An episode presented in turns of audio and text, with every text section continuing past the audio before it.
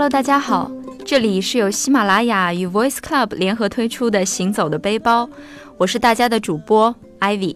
如果大家想在行车的途中也听我们的节目的话，喜马拉雅的随车听就可以做到哦。大家可以看到页面底部有一个随车听的图片，点击里面就可以了解更多关于随车听的信息了。上期开始，我们开始了一个新的主题，叫做“听上去那里很美”。那些目的地我们都很少到达。上一期我们聊了夏威夷，今天我们想来说一说埃及。今天我们的嘉宾是我的好朋友佳韵。Hello，大家好，我是佳韵，很高兴能在这里与大家分享一些关于埃及的趣事儿。佳韵是刚刚从埃及回来是吗？没有几个月的时间。嗯，对，十一月份去的。花了多少时间在那边？在埃及的话，一共是六天到七天吧。然后主要是因为。来回的飞机时间比较长，其实玩的时间大概也就五天左右。嗯，好像因为我们之前分享的大部分旅行都是以自由行的形式去的，但是这次埃及家人是跟团一起去的。嗯，对。为什么要跟团？我是跟我的好朋友一个女生一起去的。之前也听说过埃及的治安好像是有一点点问题，然后而且我们选择的是开罗红海。这几个地区之间的交通其实是呃路程是比较长的，所以我们决定说跟团先去看看。那刚刚你提到说有去开罗和红海，所以这次旅行基本上就这两个地方吗？还是还有别的地方？呃，我们的路线整个是从开罗，然后到了卢克索，然后到了红海，再从红红海返回到开罗，然后离开埃及。那我们就一个一个地方来说一下，先说 先说开罗吧。那开罗大家肯定会想到说，去埃及肯定要看很多文化古迹的东西嘛。嗯，那这一次有看到什么？呃，肯定是去看金字塔呀。对的，金字塔肯定是要去的。嗯，不过我们是中午到的，因为中午到的话呢，金字塔那边应该是非常热的，而且安检的话会排很长的队伍，所以我们就选择了先去博物馆。呃，埃及博物馆呢是一个历史非常长久的博物馆，而且它在开罗市中心，然后交通也非常方便。博物馆的话，那大部分还是展出了就是埃及本国的一些文物了。对，因为埃及的历史非常长，博物馆里面的展品也非常多，基本上从古埃及时期啊到古罗马时期，它统治时期的一些遗物基本上是都有的。和我们平常去逛的那些博物馆有什么不一样吗？呃，平常我们的博物馆就是又大又开阔，它不是又大又开阔了。对，因为它这个博物馆只有两层，面积蛮小，而且是，呃，是一个法国人设计的。然后它的外外观呢是有一种欧洲的气氛，但是进去之后全部就是埃及的这些，呃，比如说木乃伊啊，比如说陪葬品啊。然后因为它的博物馆面积不是很大，有很多就是不算是，呃，非常知名的一些展品就很杂乱的堆在那里。然后可能我们看起来是非常可惜，因为就暴露在这个空气下，所以没有任何的隔绝的，像玻璃罩子啊，或者什么红外线防盗啊，这些全都没有。嗯，极少数的会有，比如说，呃，它它是分一楼和二楼，比如说，呃，二楼的专题陈列室，陈列的就是。呃，木乃伊啊，然后棺材呀、面罩啊、黄金宝座哎，这些是有很很完备的一些安保措施的。但是它它有一些就是，比如说陪葬的一些很小的一些雕塑啊，都是完全暴露在空气下面的。可能只专注那些比较有故事性的东西。哎，我刚刚听到你提到木乃伊，所以你看到了一个实体的。缠着布的 木乃伊吗？呃，其实它是木乃伊，是有一个单独的陈列室的，里面有二十多具真实的木乃伊。呃，二十多具。对对对，而且这个木乃伊是要另外收，这个陈列室是要另外收费一百埃镑的。刚好呢，我们去的时候是有一具木乃伊还没有来得及放进去，然后我们就近距离的看了一下这具木乃伊，它整个是，呃，被一具白色的床单包裹起来，露着头和四肢。头是怎么样的？上面我全就是骨头干尸，然后还有头发啊。这这里好像要配上比较阴森的音乐。还好还好，其实就跟呃书上书上或者是那些恐怖片里面演的差不多。然后有没有就是它是一个完整的人形，然后就是露出了四肢和头部，其他是缠布吗？还是只是像你说的床单的那种？嗯、我们看到的那一具就是床单盖上去，缠布的话应该是说它缠的应该是全身都缠的，那句应该是拆开了的。哦，那所以也算是捡了一个便宜，省了一笔钱，看到了木乃伊。哎，我那那你们看了那个博物馆之后，那下面就要去到重点的地方了，就要应该要去金字塔了吧？对，金字塔其实第二天早上去的，金字塔也在它的市中心。我们还以为从照片上呀、影视作品里面看金字塔是对一个在在一个荒漠里，其实呢，荒漠里是有很多金字塔，埃及一共有七十多座，应该是。但嗯是呃，它的那座呃最著名的胡夫金字塔呢，是在它的离市中心很近的地方。但也是荒漠吗？还是嗯、对，是在沙漠上面的。那金字塔？我们这样远远看，或者在照片里看到，其实它是表面比较光滑的。我不知道到现场去看的时候，就近距离观察到有没有一些就是额外的收获。呃，对，表面上应该理论上在几千年前是很光滑的，但是这几千年以后呢，它的顶端已经腐蚀了，而且现在就是看上去就像是一级一级台阶的。呃，这样这样垒成的，其实是说，呃，当时的话是完全是一个镜面的这样一个外观，但现在就已经风化了，是吗？对，已经风化了。而且金字塔也没有想象中那么高大，但是在据说是在呃埃菲尔铁塔建成之前，它是世界上最高的建筑。而且关于金字塔的一些传奇的故事有特别多，也非常神秘。那你有没有听说什么？就比如说，呃，拿一个硬币，一个生锈的硬币放进去，放一晚上，它第二天就会变成像新的一样。哇塞！我现在都已经背后已经发凉了。有一种说法叫做金字塔能量，呃，然后你把比如说把水果呀、蔬菜啊、肉啊放进去，可以很长时间不变质，保持新鲜。是吗？这个是就是传说了，也没有人真的试过，还是说你们团队里面有人去过？呃，这个试倒是没有现场试，传说也应该是有有一定的事实作为依据的。嗯嗯嗯嗯总之就是一个很神奇的地方。你们有进到金字塔里面看吗？呃，我们有同行的朋友有进去，说进去就是呃有石棺，然后有墓穴，然后就是黑乎乎的，就是你想象中金字塔的那个样子。感觉好像不是太令人愉悦。呃，对，它毕竟是一个坟墓嘛。哎，那在金字塔附近，听说有特别著名的商贩会，就是一般在这种著名的旅游景区，好像都会有一些商贩。嗯，对，呃，但是他们也是比较就是怎么样呃在商言商的想法。你如果明确的表示说你不要的话，他就会走掉，就怕你是看一看又犹豫一下，他就会一直跟着你。而且如果是说你如果想跟他们拍照的话，因为他们的整个的服饰啊特别有呃民族感和和那种复古的感觉，你如果想拍照的话，他们会要收费的。而且骑骆驼的话也是要收费的，骑骆驼的收费是呃是我们的领队当时提醒我们说，你跟他讲好价钱，你上去，呃，他上去之后还会为你收钱，你如果嗯拿不住他要的钱，你就下不来了。所以说，他如果有人想去的话，肯定要谨慎一点。那要怎么避免呢？像你这样说的，就是你先要讲定一个价钱，但上去可能他就会加价，是吗？对，呃，最保险的办法是不要上去。就远远的看一下就行了。对对感觉好多好多坑啊！对哎，我一直有在好奇说，那我们其实可能受电影的影响比较深，一直有看到说埃及艳后啊，就是那到到那边大家有关于她的一些故事吗？有，呃，埃及艳后就是大家非常熟悉的故事，但是其实埃及艳后在埃及的诸多皇后里面，应该是说，呃，在埃及人心目中没有觉得非常特别，她也只是诸多皇后里面的一个，嗯。就是她的这个呃传奇故事和影视作品比较受呃全球各地人的呃欢迎，对对欢迎。所以就是没有听到说关于埃及艳后的事情，嗯，因为电影好像呃描述的比较丰富的，让大家真的觉得至少是我了，我觉得跟这个相关的故事我是会很感兴趣的，因为电影真的是拍的很漂亮。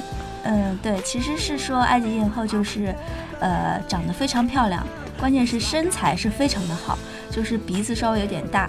据说埃及当地的人说，呃，如果她的鼻子小一点的话，她就会统治世 统治世界了。好吧，哎，那在金字塔旁边的话，那就是狮身人面像是吗？嗯，对，狮身人面像就是一个，它其实是一个守护金字塔的这样一个建筑。它是一个就在金字塔附近，呃，它是一个人头，然后配着狮子的身体的大雕像。它的狮子的身体是用石头整块砌成的，然后它的这呃是在一块巨大的天然岩石上凿成的，也也是有四五千年的历史。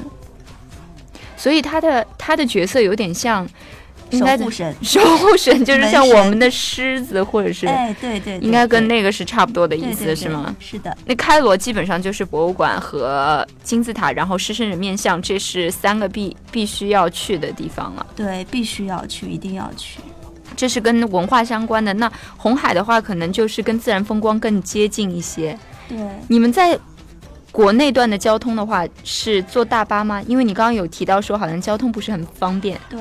大巴，我们是从开罗到了卢，先到了卢克索。卢克索就相当于是说一个古城，它也是说一个很呃天然的露天博物馆。我们从开罗到卢克索大概要六七个小时的车程，然后中间呃经过了撒哈拉沙漠，这都好著名哦。嗯，对。那在沙漠里面，就是两边都是荒原嘛？然后呃，其实是经过了尼罗河，然后苏伊士运河，然后最后到了。呃，撒哈拉沙漠，尤尤其是我们经过沙漠的时候是晚上，真的是非常漂亮，就看到了就是梦中才能见到的那种星空，特别浪漫，适合跟亲爱的人一起去。这里听到的这些地名，全部都是只在历史教科书上面才会听到的地名，就一次旅行全部都可以经历了。对对。那在沙漠上有没有什么特别的有就是项目啊？还是说只是只能开车经过，不能说下来看一看啊？呃，其实比较成熟的旅游项目是你到了红海之后，可以参加他们当地的一个冲沙的一个活动。嗯，冲沙呢可以直接呃冲完之后直接进到一个他们一个原始部落叫贝都因人的部落里面去感受他们当地的一些风情。冲沙这跟冲浪有关吗？就是感觉好像。都是这种 做一块板啊，或者是什么？我觉得冲沙这个就是这次埃及之行里面最刺激的一段。我们是四个人加一辆丰田越野车，然后车里面是完全没有扶手的，就直接冲进撒哈拉沙漠。然后我们的那个司机呢是一个大叔，有我的四五倍的体积大，然后非常的彪悍，呃，时速大概有八十九十，然后见到沙丘就往上冲，整个。当时五脏六腑都要跳出来了，而且大叔也是一个非常嗨的人，还放着埃及摇滚乐，然后整个你看到窗外全部是黄沙满天，然后呃一棵树都没有，然后还有那那个灼热的夕阳，然后整个沙漠里就我们两辆车，你当时觉得 啊整整个人生圆满了，浪迹天涯的那种感觉，对对对，浪迹天涯的感觉。哎，我之前就是有看到你拍的一些在沙漠上面的照片，我那边的沙是有特别吗？呃，对，呃，它会有一段，就是说，呃，一段很神奇的坡，上去之后，那个沙子是非常细，你踩在上面就有一种踩在热水里的感觉，整个的脚腿都非常舒服。这好神奇哦，听上去怎么可能沙子的触感和水的触感一样？对，尤其是你冲沙完了，然后上去那个坡去感受一下沙子的话，真的是一种冰火两重天的感觉。所以这个部分，这个部分也就是和别的看这种文化古迹的这种节奏好像差蛮远的。对，我觉得这种的活动应该是年轻人比较喜欢的。年轻人可能是说他。可能看了这些文化古迹之后，他比较希望能够有互动的这个，这个这个能够自己参与进来的这样一些活动。我觉得冲沙是一定要去。那我们还讲回刚刚你说的那个天然博物馆卢克索。好好。嗯，那它的博物馆的类型跟开罗有什么不太一样？呃，开罗它毕竟是一个开罗是首都嘛，嗯呃，就像北京一样，然后人民群众都生活在那里。嗯，对，它也分老城区、新城区，然后还有还有这个呃古迹区。然后嗯卢克索呢，整个的城市它在是。呃，卢克索比较非常著名的就是那个卢克索神庙，嗯，然后它的神庙是其中最大的一个，叫做呃卡尔纳克神庙群，它里面有三座神庙，其中最大的一座是对游人开放的，嗯然后呃建筑整个非常的宏伟，然后错综复杂。我们去的时候，呃嗯花了半天还没有逛完，半天只是逛了其中的二分之一。嗯，那它大概会陈列一些哪哪些东西？因为神庙的话，那应该是跟信仰啊，然后怎么说他们的神、他们的图腾有关这些方面吗？我是猜想哦。嗯，对，神庙其实就是呃纪念历代法老的。然后神庙里面比较有意思的是，呃，它除了有方尖碑啊，有很多游客在围着一个大型雕像，呃，左三圈右三圈的转。然后后来知道它那个雕像是一个圣甲虫，呃，圣甲虫在。在埃及中呢，它在埃及神话中就是说负责推动太阳的神叫做凯布里，呃，圣甲虫这个昆虫呢，在中国就叫做屎壳郎。呃，差那么远，对对对，埃及人其实是认为这个圣甲虫是代表了、象征了呃自然界万物的循环嘛，代代替了一个昼夜交替的这样一个呃工作，担负了这样一个工作，呃，因为。他们认为是说，屎呃，屎壳郎这个推的这个这个物体呢，像太阳，圆圆的太阳，天哪！对，而且它能够帮助人完成这个生死交替的这个重哦，任。因为它一直都在滚动。对，日出而作，日落而息嘛。嗯呃，而且在这个呃木乃伊的胸口呢，都会放一个新型的这个圣甲虫，然后传说可以在人死之后死而死而复复生是吧？我都口吃了，这太激动了。就是人在呃死之后的审判，就是给你给你定性，你是个好人还是坏人。就盖棺定论的时候，对对对，他可以保护你这个人。嗯，让你就是 能够重新得到这个轮回。对对对对，哇塞，那这个文化差异真的好明显啊！嗯对，呃，埃及人对昆虫的信仰是是是非常非常信仰昆虫。他们的这个名字和我们的这个名字，感觉就是一个特别阳春白雪的，还有这种神的力量。然后我们这边就显得、就就比较直白。对的，太接地气了。我们这的名字。嗯，那卢克索大家大部分都是神庙。刚刚又要又要说回来红海了，嗯就是冲完沙之后，我们就可以去到红海。对，红海是一个，呃，其其实我去的地方不是不是很多，但是红海据说是全世界最美的海。你太谦虚了吧！你去的地方不是很多，相信佳韵还会当我们很多期的嘉宾。他去真的是算去的蛮多地方的一个，所以你看了很多海，觉得还是红海是很赞。对，红海是据说是最蓝的海，呃，比地中海还要蓝。那去你看呢？呃，真的非常蓝。呃，像我刚到红海看到它的海面的时候，会觉得哇，一切都是假象，为什么会这么蓝？它是一个，就是说，呃，深潜的人会非常喜欢去的地方，因为它必它呃在海底有非常庞大的珊瑚群，还有嗯海底生物，然后而且水呢非常清澈，非常干净，所以说潜水的人下去之后就就觉得哇，嗯，就跟《海底总动员》描画描述的童话世界是一样的，对的嗯对的。那如果说像我们不会潜水的，那怎么办呢？那也还有机会看到吗？我我觉得吧，最好还是学了潜水再去。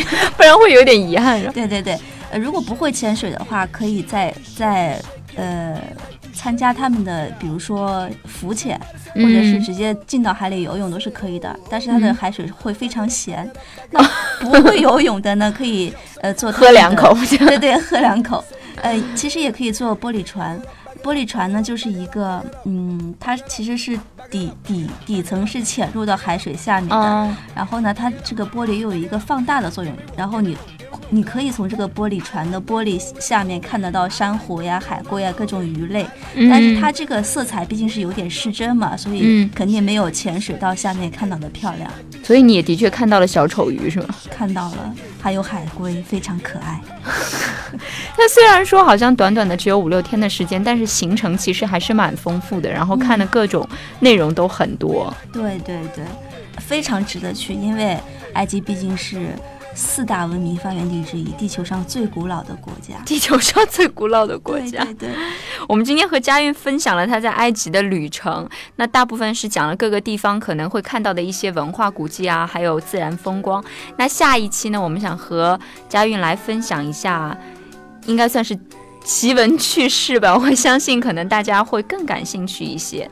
那这里是有。喜马拉雅和 Voice Club 联合推出的行走的背包，大家也可以搜索我们的微信公众账号 Voice Club FM 来关注我们。也许你给我们留言，也有机会坐到这里和我一起来聊聊你的旅行哦。我是 Ivy，今天非常谢谢佳韵，我们下期再聊喽。好，谢谢，拜拜。